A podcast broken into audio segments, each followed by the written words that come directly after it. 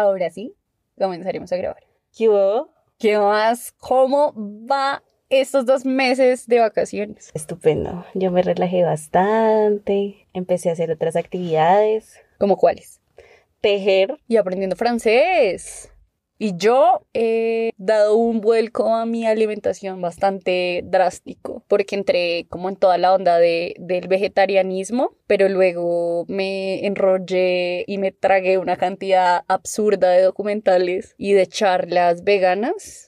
Y he leído mucho acerca del ecofeminismo antiespecista, empapándome tanto en este tema, lo estoy adoptando a mi vida como una posición política muy real, aunque ha sido muy complicado sobre todo el tema de comer huevos y de comer mariscos, como todo lo de mar. O sea, no es vegetarianismo, sino es veganismo. sí. Y pues eso se traslada a otras esferas, no solo a, a la alimentación, sino también eh, al entretenimiento, al turismo, a cómo te vistes, tu relación con los animales que comúnmente llamamos mascotas. Es como toda una manera nueva de relacionarte con los animales y con el Mm, medio ambiente. Entonces me he hecho mucho más consciente de mi impacto eh, ¿Ecológico? ecológico, sí, de mi huella En este planeta. También invitarlos a que dejen el uso de plásticos de un solo uso. Eso a mí últimamente me tiene la cabeza a explotar. Entonces como que mi vida ha dado un vuelco muy interesante. Ya, y me la he pasado viajando. Ay, qué rico. Sí, qué estos, rico. estos dos meses en que estuvimos ausentes fueron muy nutritivos y venimos recargadas este año. Con energía. Bienvenido 2021, ven a nosotras. No nos sorprendas, por favor. Por favor. no no, me sorpre- no esperamos nada de ti. Y Un Salto del Mechero es un espacio para discutir asuntos de género, Feminismos, cotidianidad. todo desde una perspectiva histórica. Dos historiadoras colombianas hablando paja. Y Me Suelta el Mechero es un espacio de recocha. Es un espacio para desmechuzarse, para sacarse el pelo, para arrancarse la moña. Mamarle gallo también a la academia y decir, vamos a aprender por nuestra cuenta cómo es que van estas cosas. A calzón quitado. Acá son quitado. Pues este episodio es. Es un anti-San Valentín. Por eso nos estrenó el 14 de febrero. Sí, sí. Porque igual no lo celebramos en este pinche país, o sea. Pero es, muy gringo, o sea, es muy gringo. Aquí nadie celebra San Valentín, aquí se celebra amor y amistad en septiembre. Pero no, tenemos que copiar todo de los gringos y darle más plata al capitalismo opresor. Salvante y rampante. Entonces estamos en el mes de San Valen. Valen Valentín. Pero, pero Fabio es muy inteligente, aunque nadie comprenda su inteligencia en este momento. O sea, no estamos preparados para, para su, su mente en este momento. Es un ser incomprendido. ¿estás Claro, el, el hombre mm, lo que nos está queriendo decir es que esa vaina no sirve para nada. O sea, ese amor romántico hay que romperlo. Y a propósito de eso, me puso a pensar mucho Mon Laferte con su canción Tu falta de querer, que es la que le da el título a este episodio. Y hay una parte en que a mí me parece súper chévere esa canción y es cuando ella dice, me siento mutilada y tan pequeña. Ven y cuéntame la verdad, ten piedad y dime ¿Por qué? ¿Cómo fue que me dejaste de amar? Yo aún podía soportar tu tanta falta de querer. A mí me parecía muy impactante ver a una mujer tan poderosa como es la Ferte. O sea, es que yo la veo a ella y es como puta, es una puta diosa en la tierra, güey. Diciéndole a un man, a un tipo, a un pendejo, que ella aún podía soportar la falta de querer del man. O sea, aún sabiendo que el man nada que ver, que no la quería, que le iba a tratar como el trapero de la casa. Pero igual ella decía, yo aún podía soportar esa falta de querer solamente porque usted estuviera ahí no estuviera sola. Y esa es la historia de mucha gente. Ella cuenta en una entrevista, este fue su, digamos que su primer boom en YouTube. Ella cuenta que como a muchas le pusieron el cuerno, le fueron infiel y se encerró a llorar en su habitación y salió y vio a sus amigas, que son las salvadoras siempre, y les dijo, voy a hacer una canción y se me va a pasar esto y voy a ser famosa. y, Lo voy a superar con la fama. y literalmente se encerró en su habitación y ¡pum! compuso una canción con su celular y su guitarra. Luego su amiga la grabó y YouTube le dio la fama. Que se merecía. Y me parece súper interesante también esa manera de canalizar los sentimientos. Pero el punto es que esas son las consecuencias de idealizar el amor, que después nos rompe el corazón con este tipo de cosas. Hay una parte que es antecito de eso. Cuando dice la hiedra venenosa no te deja ver, me parece como interesante porque siento que hace referencia a con quién le puso el cuerno. No lo había pensado así, pero me parece una lectura muy chévere. Yo lo interpreté así porque por lo general, como que en estas situaciones de infidelidad, pues usualmente también se culpa es a la, al cuerno. y no a al la- tipo que es el a que la pone otra el cacho. persona. Ajá, sí. Ajá, entonces, digamos, he escuchado también anécdotas de, de mujeres que, pues viendo que les ponen el cuerno, pues se van a buscar a la otra ya, Joscarla. como que me van a quitar a mi marido, roba marido. Trepadora. Entonces, pues, Gata. ajá. Alguna vez yo estaba hablando con mi abuela y esto aquí entre nosotros, ¿no? O sea, no lo puedo poner en el episodio. No, sí, pues, es, es un chiste, amiga. Ella me contaba que mi abuelo le fue infiel y los, las, o sea, los hijos menores, que es mi mamá y mi tía, que son gemelas, ellas tenían seis meses de nacidas. Entonces eh, ella descubrió la infidelidad del man y dijo que se había cogido un cuchillo de la cocina y iba a matar a la vieja. Entonces yo ese día ya me estaba contando y yo me toteé de la risa y se quedó mirándome, súper indignada, así, brava. Yo, ¿pero qué pasó? Yo le dije, no, es que usted tenía que matar a mi abuelo, no a la vieja. Y se quedó pensándolo. Y después de mucho tiempo, ya de esa conversación, me dijo, sí, o sea, usted tiene razón. La culpable no era la vieja, era el man. Pero digamos que ese tipo de lecturas ahondan en la rivalidad entre mujeres. Es muy baila. Yo creo que nos Muy han baila. metido tan profundo y tan sutil el chip de que la mujer es completa con el amor, que por eso es que nos cascamos y nos damos en la jeta con la que sea que nos quite el man, que es de nuestra propiedad. Entonces eso es, eso es grave. Bueno, el amor ante mis ojos es una auténtica guerra. Y, digo esto porque, o sea, hemos escuchado este dicho de que en la guerra y en el amor todo se vale, ¿no? Y digo que es una guerra el amor, pero es el amor hetero al que yo me refiero, como esta idea occidental del amor romántico que nos han impuesto y que ha servido a los distintos poderes para perpetuar un sistema social patriarcal que promueve la desigualdad entre hombres y mujeres. Los hombres y las mujeres solemos entender cosas distintas por el amor y lo vemos de manera diferente, porque se nos educa para verlo de manera diferente. A lo que me surge a mí la pregunta de, bueno, ¿y qué es el amor? ¿Qué es eso de lo que estamos hablando? El amor es una magia. Una simple fantasía. Es como un sueño. Bueno, ya. Bueno, el amor, digamos que todos los seres humanos lo experimentamos como un sentimiento asociado con el cariño y con el afecto. Sin embargo, las formas de comprender, expresar, definir y vivir ese sentimiento de amor son construcciones socioculturales. Entonces, ¿cómo entendemos al amor en nuestro contexto? El amor romántico que conocemos es un modelo de amor que la sociedad y la cultura nos han fabricado y se modifica dependiendo de la ubicación geográfica, la posición económica, el momento histórico y que tiene en cuenta otros factores como el sexo, el género, la religión y muchos otros para definirse. Para mí es la fantasía más costosa de todos los tiempos y se alimenta de la idea del amor en pareja y siempre heterosexual, claro. ¿Costosa en términos monetarios o costosa en términos de esfuerzo emocional? Ambos. El amor necesita plata. Sí, sas. O sea, obviamente para estar enamorado tienes que tener los medios para estarlo. Porque, o sea, por un lado, yo como mujer, digamos que nos han vendido esta idea de que todo entra por los ojos, ¿no? Todo es físico, entonces yo invierto plata, tiempo, salario, eh, trabajo en ponerme bonita, ¿no? Para conquistar al man que me gusta. Entonces eso es un costo monetario, pero también de tiempo. Y también necesito tiempo para pensar en eso, o sea, pensar en la otra persona, en, ay, ¿qué estará haciendo? Y no sé qué, y me gusta, y definir qué por esa persona. Y eso también requiere de unos medios, porque, o sea, si yo estoy ocupada todo el tiempo pensando en que no tengo que comer, pues yo no voy a estar ocupada pensando en que él sí lo amo o no, o sea... ¿Sí me hago entender? O sea, ahí como que la balanza se va a inclinar hacia, hacia ese lado. Y también es un costo emocional porque, y esto se tiene que decir, las mujeres hemos cargado con, como con este lastre de, de ser como Las portadoras de nuestros problemas, pero también las portadoras de los problemas de los demás. Sí, y es que nos han enseñado que la mujer es la cuidadora. En otras palabras, somos la policía también del man, porque el man tiene la libertad de irse por allá a vagabundear con los amigos, entonces la mujer es la policía. Ay, ¿usted qué estaba haciendo y con quién estaba? Y no sé qué.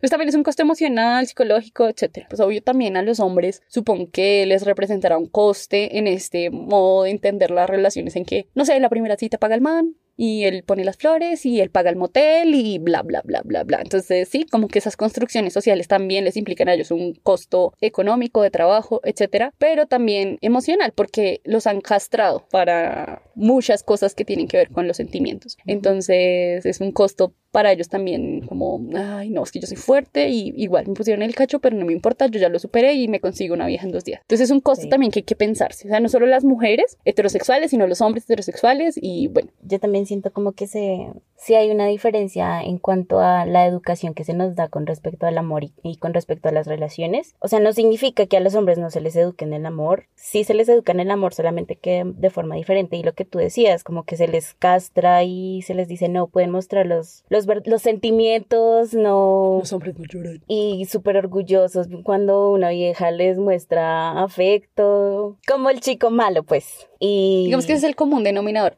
Obviamente no es general, pero sí sucede. Ah, pues yo tenía aquí una cita. Sí, ¿de qué? Es de Mabel Burin, El deseo de poder en la construcción de la subjetividad femenina. Tengo el título del texto. Vamos a darle un aplauso. Gracias, Cari. Entonces ella dice que ellos pasaron a ser proveedores económicos en el ámbito extradoméstico y ellas proveedoras de afectos al interior del hogar en los vínculos de intimidad. Para ellos el poder racional, para ellas el poder de los afectos. Pero ese amor romántico no es algo nuevo. Es decir, el amor romántico no es un invento de hace 10, de hace 20, 50, ni 100 años. Es una vaina vieja. Antiquísima. Antiquísima. de la que se habla y se ha tratado de comprender desde los clásicos griegos que hablaron sobre el amor, desde lo divino a lo espiritual, como por ejemplo Platón, pasando por ideas del amor de San Agustín, por ejemplo, y otros como Ortega y Gasset o el famoso Freud y en el cual las mujeres seguimos enganchadas. Ese amor romántico, desde una mirada etimológica, digamos, de la cuestión griega, se divide como en tres. Está el eros, que es lo romántico, lo pasional, digamos que el enamoramiento estaría definido como eso, como una pasión amorosa, que es del que aquí vamos a tratar. Que según William Jankowiak, que es un antropólogo que trabaja temas sobre la sociedad urbana china, los mongoles urbanos, la poligamia fundamentalista mormona y el amor en todo el mundo, si les interesa como todo este tema del amor y como no solo en la sociedad occidental, sino eh, digamos que una idea universal del amor, leanse a este tipo, tiene unas abstract muy ásperos, el man ha escrito cualquier cantidad de cosas. Y este amor, según este, este autor, se basa en cuatro elementos, que serían la idealización, pues, de la pareja, la erotización del otro, el deseo de intimidad con esa otra persona y la expectativa que tú tienes frente a lo que esa persona puede aportar social. Históricamente hemos aceptado el concepto de amor entre comillas y amor romántico entre comillas, que no es solo una cuestión personal de pulsaciones, emociones o niveles hormonales, sino que también es una construcción sociocultural. El amor se construye en base a la moral, las normas, los tabúes, las costumbres, creencias, cosmovisiones y necesidades de cada sistema social. Por eso va cambiando con el tiempo y con el espacio. Esto lo dice Coral Herrera Gómez, una de las autoras que más me inspiran en este tema en otras palabras, nuestra forma de sentir amor está determinada por la cultura en la que vivimos. El amor romántico como lo conocemos hoy en día eh, surge más o menos a mediados del siglo XVIII, durante la Ilustración, por allá entre 1700 y punta y mil, finales de 1780 durante este momento y el desarrollo de la industria más hacia adelante en la revolución industrial, que es un periodo bastante largo del que estamos hablando, el amor pasa de ser solamente un sentimiento a ser parte de un contrato que es conocido como el matrimonio. Entonces lo que buscaba el matrimonio era unir a dos personas para que su patrimonio pues se viera digamos que protegido. Pero esa idea del amor cortés y el amor burgués lo que hace es unir estas dos ideas de que por un lado está estás enamorado, amas a alguien y el pacto matrimonial. Entonces, unen estas dos ideas y de esta forma nos enganchan, porque vamos a tener un respaldo o una complementación con la otra persona, tanto en el aspecto sexual, emocional, físico, como también en el aspecto económico y, social. Entonces es, es interesante cómo se unen estas dos esferas para hacernos el amor romántico que ahora conocemos y al cual aspiramos. Eso de amor cortés y amor burgués ¿cómo lo podríamos, digamos, definir mejor? Porque yo con ese cortés me remito más hacia la nobleza. Entonces, pues es como una estrategia para mantener un statu quo o para ascender en estas posiciones sociales, siento yo. Sí, yo estaba oyendo un podcast que se llama Vida Real de Verónica Orozco creo que es el cuarto episodio del podcast. Ella invita a una psicóloga que también se llama Verónica y lo que ella explica es muy interesante porque ella habla de que los intereses de los burgueses y de la nobleza no son los mismos y lo que sucede es que ese amor romántico lo que pretende es salvaguardar los intereses económicos. Entonces, hemos escuchado en cantidades alarmantes como estas historias de los matrimonios arreglados, ¿no? Sí, claro. Entonces sí sucedía y era totalmente cierto, o sea, fue totalmente cierto. Pero lo interesante aquí es cuando le meten la idea de los sentimientos, ¿no? De que además de que esta persona va a ser un apoyo en lo económico, en lo social y en lo político, porque te estás juntando con el hijo de fulanito, con la hija de fulanito, entonces el man tiene plata, los papás tienen plata y la familia tiene plata y así se asciende en la escalera social o por lo menos de estatus, o se mantiene, por ejemplo, en el amor burgués, eh, se mantiene, digamos que la plata que hay, porque pues, los burgueses también pasaban por un momento complicado. Entonces, ¿cómo a eso se le mete la idea de que los sentimientos son importantes? Y se nos engancha. O sea, con ese mito, digamos, lo que hacen es decirle a la gente, además de que usted va a poder tener una estabilidad económica, social y política, también la va a tener a nivel emocional. Entonces, claro, esto parece la solución a todo. Pero con victoriano, que victoriano es como un conjunto de las dos cosas. El victoriano es heredero de toda esta manera de pensar y de crear, que es el romanticismo, que es inmediatamente anterior. Entonces, ¿qué pasa con el romanticismo? Lo que el romanticismo hizo fue intentar liberar al, como al ser humano y dejarlo como fluir, ¿no? Que sus emociones, que lo que quisiera experimentar lo hiciera. El humano como hombre, ¿no? O sea, no me estoy refiriendo a la mujer. El hombre era el que podía liberarse y que sus emociones. Y la época victoriana es heredera inmediata de, de estas ideas. Entonces, lo que pasa ahí es que el amor no solamente busca esto de, de, ok, busco una pareja estable, no sé qué, no sé qué, sino también como esta liberación, pues, de como de las emociones, del sentir y de que, bueno, tengo una pareja, digamos, estable, pero también puedo experimentar con otras cosas. Entonces eso también es interesante porque más adelante vamos a hablar de, de los mitos cómo nos educan, tanto hombres como mujeres, y vamos a ver por qué es tan importante esta, digamos que, liberación, entre comillas, de los hombres. Yo creo que el primer mito del que hay que hablar es que somos seres incompletos y que estamos en busca de la media naranja. Y este mito lo que hace es hacernos pensar que solo existe una persona en todo el planeta, o sea, un planeta que tiene aproximadamente 6 mil millones de personas, que hay solo una, una ideal para ti. Y el principal problema que yo veo en este mito es la frustración que puede generar, porque muchas personas se aferran a un único vínculo que puede ser violento, abusivo, tóxico, creyendo que tras una ruptura jamás conocerán a nadie que les ame igual o que lleguen a amar con la misma intensidad. Además, este mito alienta una idea de perfección absoluta en la pareja, como que el match ideal que te complementará todas tus necesidades y falencias y ya y serán los dos uno solo y ya no habrá más dolor. Este mito hace pensar a la gente que la otra persona es una pieza de puzzle. Entonces tú eres la, la piecita de la herradura con el huequito así y el otro es entonces la bolita que va a venir a encajar perfecto y ya será la pareja ideal y por siempre y para siempre, amén. Y pues no, la otra persona no es perfecta y tú tampoco eres perfecto para esa otra persona. Y hay diferencias, hay asperezas, o sea, hay cosas que no van a funcionar. Así, por más amor que haya, porque el amor es, es, una cosa como de trabajo constante y también hay que desmontar este mito porque somos seres completos. La media naranja en realidad no es media naranja, es la naranja completa. En realidad somos sí, somos naranjas, somos sandías, somos plátanos, o sea, no somos frutas y no estamos a la mitad. Digamos que este mito nace con el banquete de Platón, en donde se narra una historia de unos seres duales, unos seres que podían reunir características de ambos sexos, dando lugar a seres hombre-hombre o mujer-mujer o hombre y mujer. Y así mismo. Del mismo modo. Salió perfecto. Gracias, gracias. Ensayamos esto por tres horas. y estos seres duales y completos en sí mismos, intentaron invadir el monte Olimpo cuando Zeus, haciendo manifestación de la ira de los dioses, lanzó un rayo que hizo que cada ser se dividiera en dos mitades. Y estas mitades incompletas serían castigadas eternamente a buscar su otra mitad. Pues Zeus no existe y la media naranja tampoco. Eso tengo yo que decirlo. Digamos que este mito yo lo conocí cuando tenía como 14 años y para mí fue romántico. Para mí fue como, ay, súper lindo. Por supuesto. que Claro, porque suena bonito, ¿no te parece?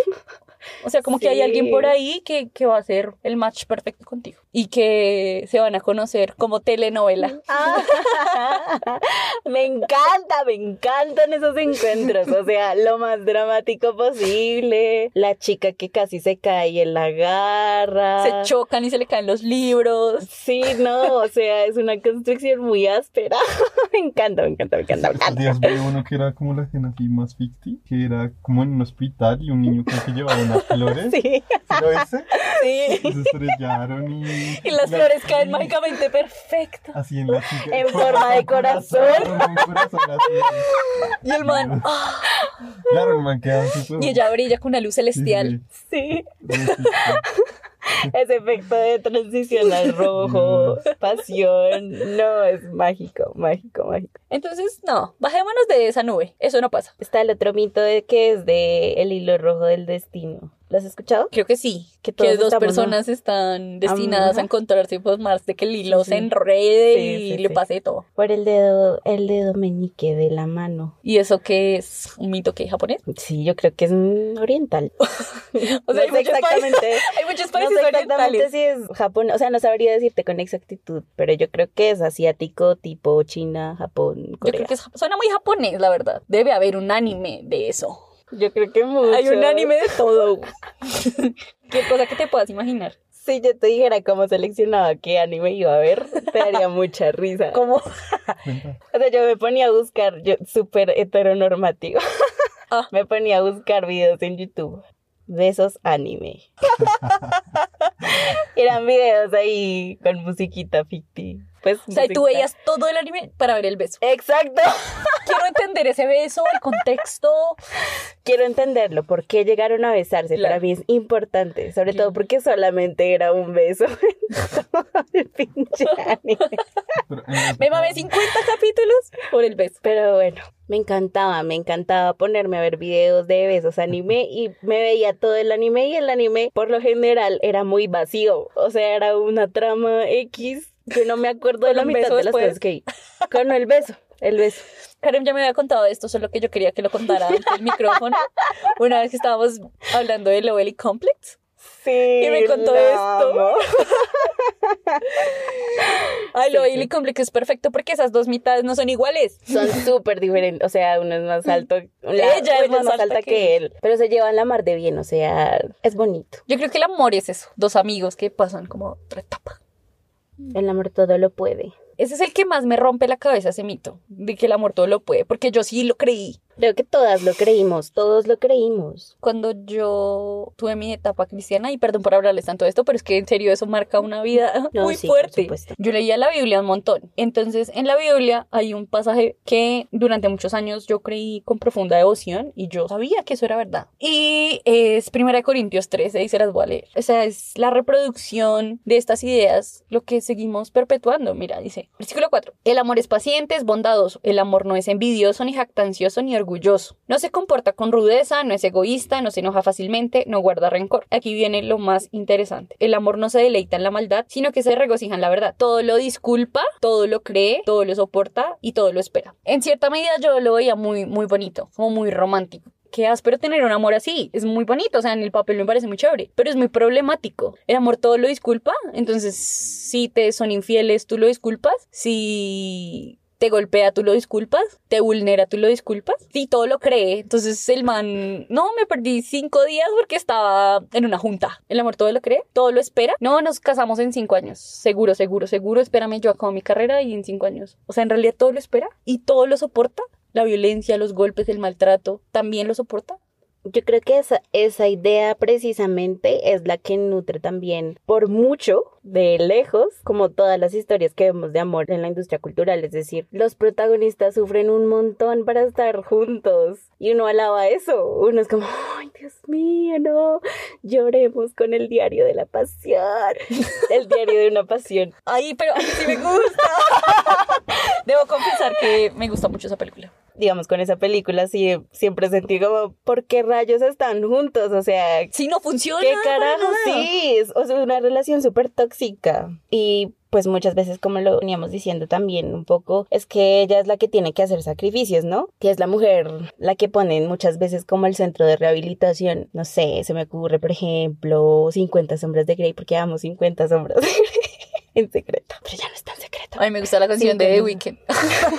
me encanta, me encanta. Ernest. Ernest. Bueno, pues sí, pero es básicamente como estas historias donde el tipo es un patán, el bad boy, el chico malo, y entonces pues ella es la que viene a traerle la sensibilidad, el cariño, la comprensión, la paciencia, tres metros sobre el cielo, Ay, no, la odio. crepúsculo.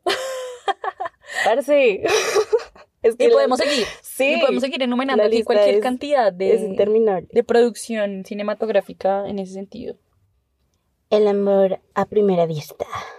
Yo todavía creo en el amor a primera vista. Mm, Yo creo en la atracción a primera vista. Pues es normal, ¿no? Nos entra por los Sí. ojos la información. Sí. Yo me he enamorado muchas veces en Transmilenio. Tengo mi ruptura, mi duelo, lo que dura el camino a la estación y el puente Sí. y listo. Y ya. Y ya. listo. Estoy preparada para lo que venga. Es cierto que existe la química, la afinidad o la atracción por alguien que no conocemos, que solo lo vemos, pero sí necesitas conocer a la persona para saber si realmente la amas. O sea, el amor a primera vista no existe. Obvio no, o sea, la persona que acabas de conocer no es el amor de tu vida. Igual sigo creyendo que. ¿Qué, qué? Quiero creer. Ah, no, mentiras. Quiero- quiero, quiero forzarme sí a creer. en las hadas. Creo, creo. No, mentiras, pero sí. Yo decía eso con la película. Yo también lo decía. ¡Ay, no te paraste, Campanita. Es el equivalente a, a lo que uno se intentaba teletransportar viendo Dragon Ball. Sí. Yo me intentaba transformar en Sailor Moon y no podía yo. En la mente todo da el poder en la mente. Ay. No, no. ¿En qué ya. quieres creer? ¿En No, las no hadas? quiero creer, no quiero ya, ya. El amor a primera vista no existe. Tengo que aceptarlo. Deal with it. Ya. Me resigné. Otro de los mitos que hay que tumbar es que la plena compenetración sexual es prueba irrefutable de amor.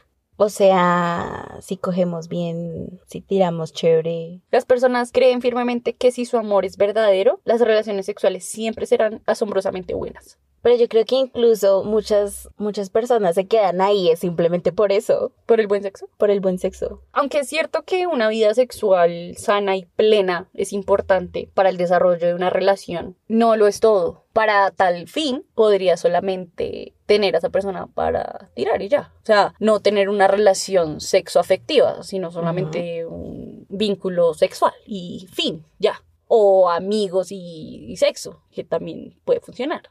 Pero yo creo que ni es necesario el amor para tener buen sexo, ni es necesario el sexo para tener buen amor. Sí es una parte importante de una relación amorosa el sexo, pero no es la base de todo. Esto también es como una percepción mía que yo he notado a lo largo del tiempo y es que a las mujeres se, se les educa no para sentir placer y sentirse bien con su parte sexual, sino para complacer a los otros. O sea, si el man se vino, listo, ya fue una relación satisfactoria. Y si el man no se ha venido, me tocaba esperarme ahí hasta que, hasta que se venga.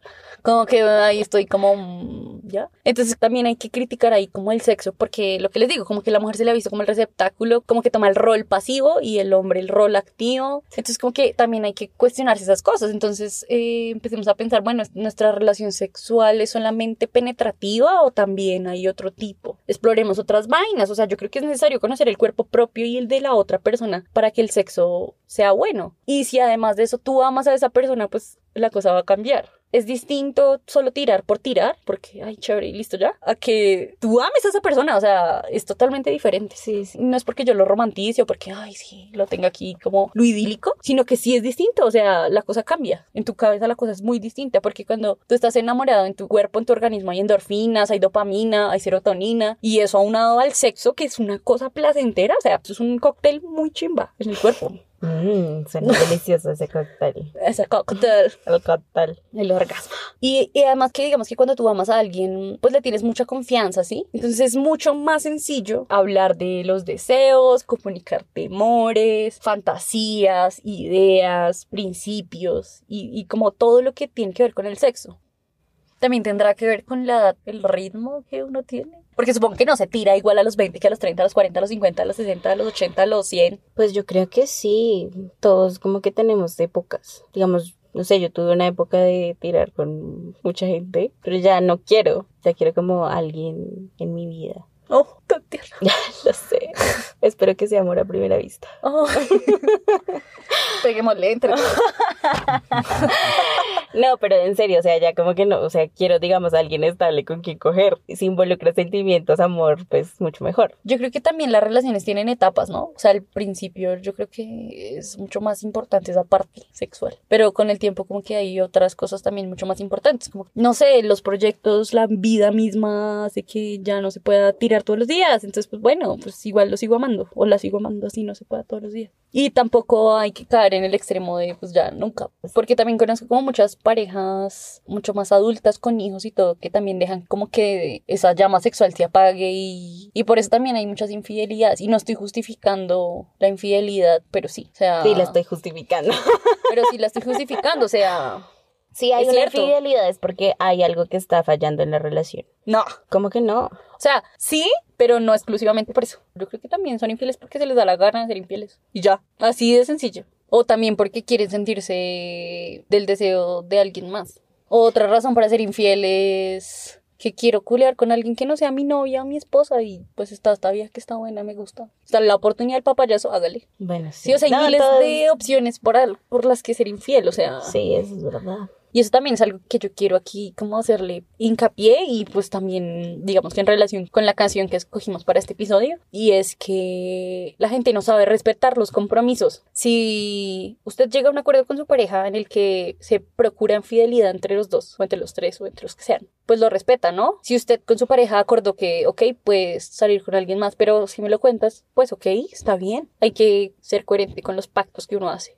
Y eso es muy importante en el amor, que, que es algo que no, como que se da por sentado. Decir, oye, ¿quieres ser mi novia? Ok, ya. A mí eso no me, no me parece. O sea, como que solamente por tener un título no se dan por sentadas las cosas. O sea, hay que preguntar, hay que llegar a acuerdos. Yo creo que para nuestra sociedad el título de novia, novio, como que ya tiene un acuerdo implícito. Sí, totalmente de acuerdo. La gente puede ser flexible con ciertas cosas. Le diste un beso a alguien más. Bueno, no es tan grave, es un beso ya. Puede que haya gente que realmente sí se escandalice por eso. Mm. Sí, incluso en ese título que nosotros creemos que ya tiene un acuerdo implícito que es el ser novio o novia, pues incluso hay muchas cosas que los límites realmente no son tan claros. Por eso hay que pactarlos. Yo creo que la comunicación es la base del amor. Y es así, porque yo le digo a un man, oye, ¿quieres ser mi novio? Listo. El man me dice sí de una. Pero nunca hablamos de, de nada, o sea, como que nunca se dijo, ¿vamos a ser fieles? No, nunca se dijo. Entonces el man le pone el cacho, no, pero, pero no era así, él como, ay,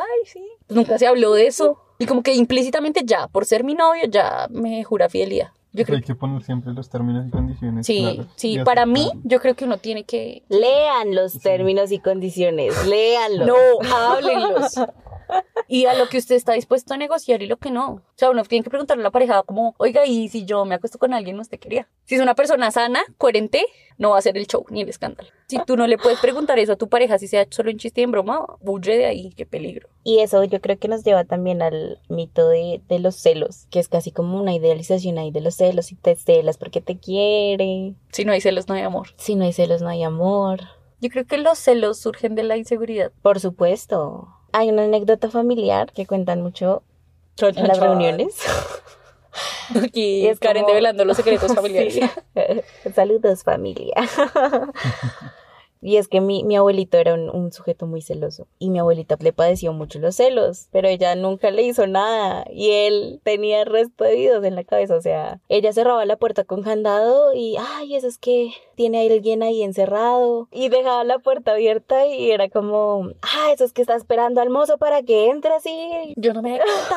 Y pues mi abuelita tuvo como esa experiencia y harta también. Y las hijas también tuvieron esa experiencia con el papá. O sea, el papá le hace la. Y es como una imposición como de me perteneces. Tú eres mía. Yo lo escuchaba en series y películas y esas cosas. Y yo, ay, tan lindo. Yo soy tuyo. Tú eres mía. Te chévere. Pero no, o sea, uno es de uno mismo. Claro, sí, totalmente. Yo creo que los celos solamente constituyen un indicador del umbral de la angustia que experimenta una persona ante la idea de perder a la pareja porque la ve como una propiedad. Solamente uno se preocupa por lo que es de uno, ¿no? O sea, con las cosas, ¿no? Entonces, claro, cuando uno siente que la persona es suya, me pertenece, pues la tengo que cuidar a toda costa. Y ahí es cuando los celos empiezan a surgir como una maraña y confusa dentro del ser que lo hace a uno envidiarse, una cosa re loca. O sea, puede estar con la prima y uno ya se hizo la, La película. película, en la cabeza se la montó. Ya terminamos. No, ya si- terminamos. Si hay celos no hay confianza, entonces ahí ya bailas. Yo creo que, a ver, sí estoy en contra de los celos y no los apruebo, pero siento que son muy naturales. Es que sí, o sea, tampoco podemos decir, "Ah, no sientan celos, repruébelos, porque es una emoción muy natural. Sí, Por ejemplo, en mi caso, a mí me daba culpabilidad sentirlos, porque no los apruebo. O sea, por un lado los estoy Entiendo. criticando de que es una mierda los Ajá. celos, de que bla, bla, bla, bla, bla, bla, bla, de Sí. que uno siente a la persona como una propiedad, pero luego los estoy sintiendo, entonces me, me siento mal. Es como, Sí, sí. ¿por qué me siento celosa? Y no solo con las parejas, sino con los amigos también. Sí. Es como, ¿por qué mi amigo está con el otro? Ajá. me están traicionando, se ponen a pasear sin mí. Pero son muy naturales, o sea, solo que hay un punto en el que esa vaina ya no es controlable y ya es como, ok, estás teniendo un problema. Pues digamos que eso es lo que yo me refiero, es con las envidias que mencionaba Karen. Y eso ya es perder totalmente la confianza en la otra persona. Y pues, o sea, si tú tienes confianza en la otra persona muy fuerte, pues sí hay situaciones que despiertan celos, pero si tú confías mucho en, la, en tu pareja, pues podrías hablarle del tema de forma sana. Sí, yo creo que es más como no es no sentir celos, sino más bien como racionalizarlos, entenderlos, por qué situación me estoy sintiendo yo de esta forma y en cualquier caso pues hablar con tu pareja, no, mira, pues es que esta situación, porque tampoco se trata de culpar a la pareja, simplemente esta situación no me hizo sentir cómoda, no me hizo sentir cómodo, como que me sentí mal, entonces quiero que lo hablemos. Sí, claro, porque además los celos como que se alimentan de todos nuestros miedos internos, como todos nuestros temores. Entonces, no sé, yo tengo un temor interno con mi peso, por ejemplo. Entonces, mi pareja tiene una amiga que es súper delgada y fitness, entonces, ¡pum! Tómelo. Entonces, obviamente, esa situación va a alimentar mi temor interno. Entonces, lo que dice Karen es muy cierto y lo que dice Daniel es racionalizarlos. O sea, como, ok, eso está pasando, ven, hablamos de esto y lo solucionamos juntos. Creo que también este asunto de la infidelidad, o sea, cuando tú perdonas una infidelidad, ya baila, o sea, se pierde la confianza, todo. Y entonces ya luego uno tiene más peso para hacerse esas películas que se arma. Obvio. Y entonces ya empiezan los reclamos, y es que quién es Pizza Hut, y por qué te está llamando? Juan Mecánico Juan Mecánico. Entonces, pues sí, o sea, eso es muy, muy, muy tóxico. Y el último mito que nos gustaría abordar para ir como cerrando este episodio, porque hay muchísimos alrededor del amor, es que los rompimientos son un fracaso. Y yo siento que no. Yo creo que los rompimientos son una liberación. Porque, aunque muchas veces pueden doler, porque uno está enganchado a esa persona y porque muchas veces lo que hablamos no se ve un futuro más allá de, de esa persona, no voy a volver a amar, nadie me va a volver a amar, etcétera a veces son una auténtica liberación porque te quitas los celos, te quitas las angustias, te quitas los temores, te quitas la violencia, te quitas la subvaloración. Y para mí, en ese momento, cuando tú te liberas de malos tratos, de una relación en general tóxica, para mí es un éxito. Para mí hay mujeres que son muy valientes y han tomado la decisión de divorciarse, de alejarse de hombres muy malos y hombres que han tomado la decisión de alejarse de mujeres terribles, pues me parecen muy valientes y creo que es de aplaudir el hecho de amarse a sí mismos y de ponerse a sí mismos por encima de, de la necesidad de los otros y tener su propia liberación. No creo que los rompimientos, que los divorcios sean fracasos, sino que son una nueva oportunidad para que las personas se conozcan a sí mismos, tengan un espacio de duelo y de ahí va a surgir algo muy chévere. Lo digo porque lo he experimentado. Para mí han habido rupturas súper dolorosas de las que yo he pensado que no iba a salir. Yo de esta no salgo, yo me muero, yo no vuelvo a querer a nadie, yo mejor no amo a nadie porque esto duele mucho. De lloradas hasta quedarme dormida, de tragar helado, de no levantarme de la cama. Pero luego uno ve la luz al final del túnel y conoce a otra nueva persona más adelante o tiene nuevos proyectos y ve que sí, que romper ese cascarón fue lo que hizo que salieran tus alas. No hay que verlo como un fracaso, muchas veces es la mejor parte. Pero no llores. Es que ha sido muy dura. No, yo sí he tenido rupturas así, el corazón en mil pedazos, literal. Además que yo creo que de todas las relaciones que uno tiene, pues se aprende. O sea, no es como tiempo perdido. Yo gasté cinco años de mi vida con esta persona y así me pagó. Pues no, realmente no es sí, es más como un aprendizaje. De todas las relaciones uno aprende cosas y todas esas cosas que aprende pues las transforma para crear nuevas relaciones. La energía se transforma. Claro, no, y que además uno no va a llevar los mismos errores a la nueva relación. Exacto. O no vas a ver como eh, esto tal vez no, no funciona o tal vez aprende a distinguir más fácilmente las alertas. ¿Qué tiene que decir el feminismo al respecto del amor romántico?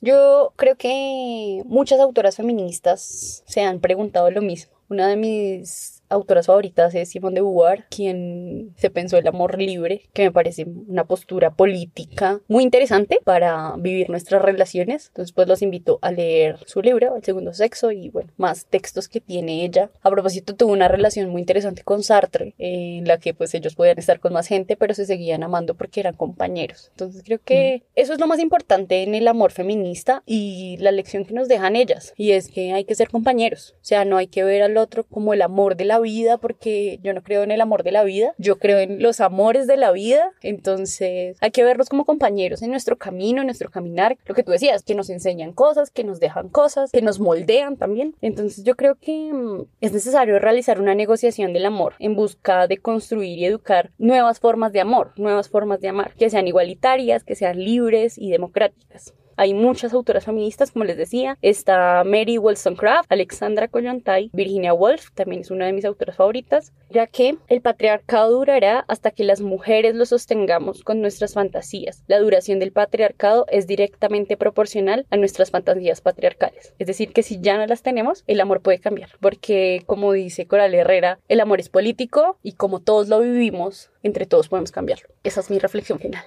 como hemos venido también resaltando, existe una evidente desigualdad en los roles que se desempeñan en las relaciones y sobre todo a la mujer se le relega a posiciones subordinadas. Se nos enseña a ser amadas y en ese sentido buscar la, aprobación del otro, lo que nos hace, digamos, actuar serviciales, como en función del otro. Eso implica una enajenación de las mujeres de los deseos propios, por lo que su libertad o su identidad individual pues pasa a un segundo, tercero o cuarto plano y hay que entender que realmente son unas relaciones desiguales y hay que romper con esa desigualdad. Y no hay que tenerle miedo, por ejemplo, a la soledad, que es uno de los grandes temores de las mujeres, quedarse solas sobre todo de las mujeres. Sin embargo, eso me, llegó, me llevó a preguntarme cuántas mujeres son las conozco en la edad de los 40, 50 y 60 y son muchísimas. O sea, en mi círculo hay muchas mujeres solteras, pero hombres, en cambio, no, de esa edad más o menos. Y yo me preguntaba, ¿pero por qué? Y yo creo que es que los hombres buscan no una mujer, una esposa, sino una sirvienta. Porque básicamente necesitan a alguien que les planche la camisa, necesitan a alguien que les haga el almuerzo, necesitan a alguien que esté pendiente de los chinos o de la casa, como que cumple esas labores del cuidado que pues ellos no pueden porque están cumpliendo sus sueños. Pues yo pensé eso, yo llegué a esa conclusión. Realmente no entiendo por qué en mi círculo hay muchos hombres que tienen pareja y hay mujeres no. Mi mamá es una mujer soltera y la mayoría de mis tías. ¿Por decisión son solteras? Porque mi pues mamá es soltera, pero no por decisión, por ejemplo. Pues sí, por decisión son solteras. Las relaciones que tuvieron no funcionaron. Pero ellos, en cambio, sí tienen una pareja ahora. Bueno, pues yo no sé, digamos, en esa edad. Yo siempre me lo pregunté con las ancianas, pero ahí era más fácil porque las mujeres viven más que los hombres, eh, estadísticamente. A pesar de que les toca tener chino, digo el tía re duro. Por ejemplo, por mi abuela, yo me lo preguntaba, yo, pero ¿por qué? O sea, ¿por qué las ancianas? Siempre vemos ancianas solitas y es muy raro ver un anciano solito. Pero es por eso. Entonces puede que sus parejas hayan fallecido. Pero en esa edad nunca me lo pregunté. Esa es una nueva pregunta que abre mi estado de conciencia y me abre nuevas dudas. Yo diría que puede que si tengas razón en eso de, de que buscan una sirvienta y una mamá. Buscan a la mamá. Buscan a su mamá. Es cierto. Maldito Freud. Pero no, no la mamá desde términos sexuales, sino la mamá que les ha planchado la ropa toda la vida, Sí, a la mamá que les ha cocinado toda la vida. Ujú. Y es que muchos, muchos, muchos, muchos, muchos, muchos, que yo estoy aterrada. Lo que yo les hablaba en el episodio de la cuarentena de Estoy Verde. Yo le preguntaba a mis amigos que qué estaban haciendo en sus casas durante la cuarentena. Y los manes sacaban la basura. Eso era todo lo que hacían. O montaban la mesa. Y es que hay muchos adultos, hombres, que no son adultos Autónomos. autónomos, no son adultos independientes en su totalidad, no saben cocinar un arroz, no saben planchar una camisa, no saben lavar su propia ropa. Entonces creo que Sí. es por eso. No son adultos independientes. Pues sí, o- sea, las mujeres viven solas porque pueden realmente, porque ellas son las que se cocinan, ellas son las que están pendientes de la ropa, Mm. sostienen una casa y no se sostienen solamente a ellas, sino que sostienen a los hijos la mayor parte del tiempo porque son mujeres madres solteras. También yo creo que es más sencillo vivir en pareja. O sea, la sociedad está construida para parejas. O sea, los gastos de una casa, los hijos, etcétera, etcétera, pues... No, sí, claro, pero yo no estoy hablando, digamos, en términos económicos, sino que cosas básicas Pero- de pero-. Pero si tú lo piensas, también son términos económicos. Yo creo que es mucho más sencillo compartir los quehaceres de la casa entre dos y uno va y trabaja y la otra se queda haciendo todo. Es más difícil si tú eres mujer, tienes que hacer todo y además tienes que ir a trabajar. El desgaste es el doble. Ujú. ¿Sí me hago entender? O sea, yo creo que es una posición de comodidad de esos hombres que vuelven a buscar pareja a esas edades.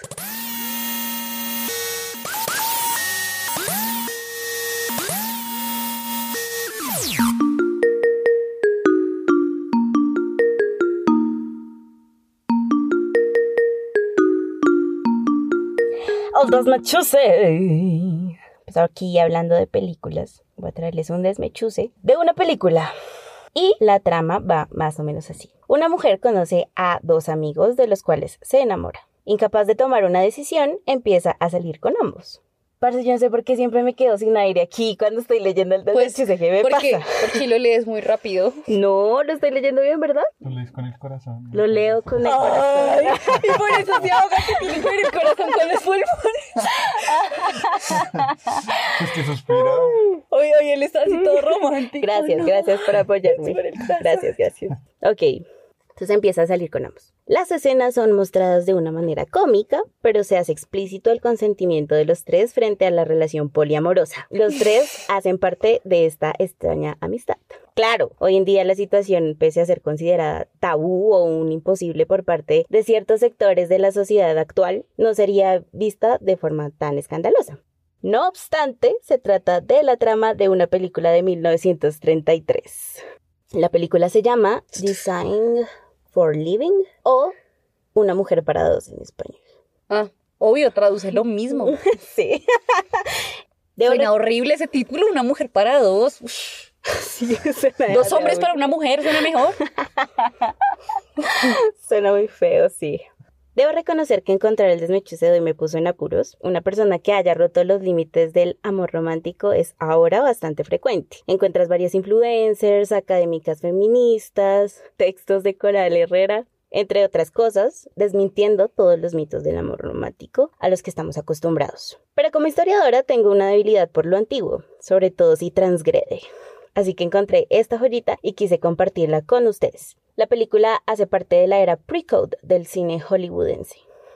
Fue una época maravillosa en la que se mostraron incluso otras diversidades sexuales. Puedes encontrar escenas de travestismo, homosexualidad y conductas impropias de los géneros, sobre todo de las mujeres. Esta película en particular, pese a ser una comedia romántica, rompe con la monogamia heteronormativa que se nos ha repetido incansablemente en la industria cultural y lo hace en una época temprana. Por supuesto, mantiene la famosa male gaze o mirada masculina sobre el papel de la mujer. Sin embargo, incluso en este aspecto la protagonista se muestra como una mujer sexualmente liberada y dicha particularidad no es castigada ni cuestionada por ninguna de sus parejas. Por otra parte, también se muestran conflictos en la relación, pues los protagonistas emprenden una competencia por la atención de la mujer. Ante dichos conflictos, uno de ellos quiere hacerse a un lado, el otro quiere hacerse a un lado, la otra quiere hacerse a un lado. No obstante, la amistad perdura y los tres viven felices comiendo perdices. Los tres juntos, claro.